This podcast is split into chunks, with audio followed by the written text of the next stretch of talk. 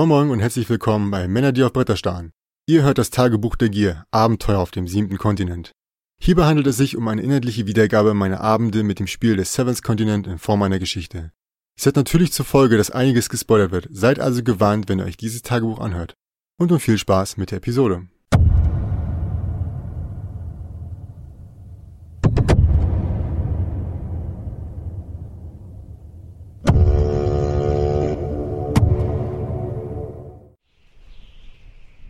Wüsste ich es nicht besser, würde ich sagen, dass ich jetzt schon seit Wochen unterwegs bin. Die täglichen Herausforderungen wie Jagen und Feuer machen sind mir mittlerweile Fleisch und Blut übergegangen. Auch wenn mich das ein wenig stolz macht, sehne ich mich doch nach einer Rückkehr in mein altes Leben.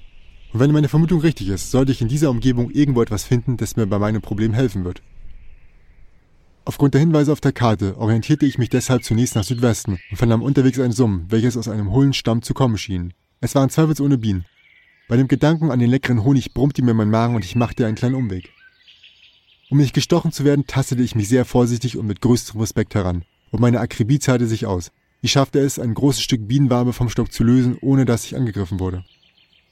Ein ganzes Stück zufriedener setzte ich meinen Weg fort und kam schon bald an einen kegelförmigen, erdigen Hügel an, der sich über dem Schnee erhob.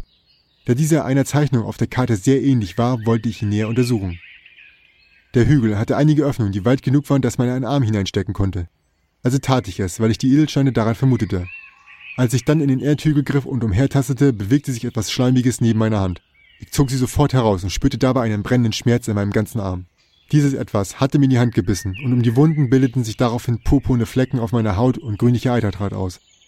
Ich wusste nicht, wie viel Zeit mir bleiben würde und wollte diese nicht mit Jammern vergeuden. Es half also nichts, ich musste weiter. Und so ging ich zurück zu meiner heutigen Ausgangsposition und hielt mich von dort aus südöstlich, weil auch dort etwas auf der Karte eingezeichnet war. Nach einer Weile kam ich an einem hohen Baum vorbei, in dessen Ästen sich etwas verwickelt hatte. Konnte dies die eingezeichnete Stelle sein?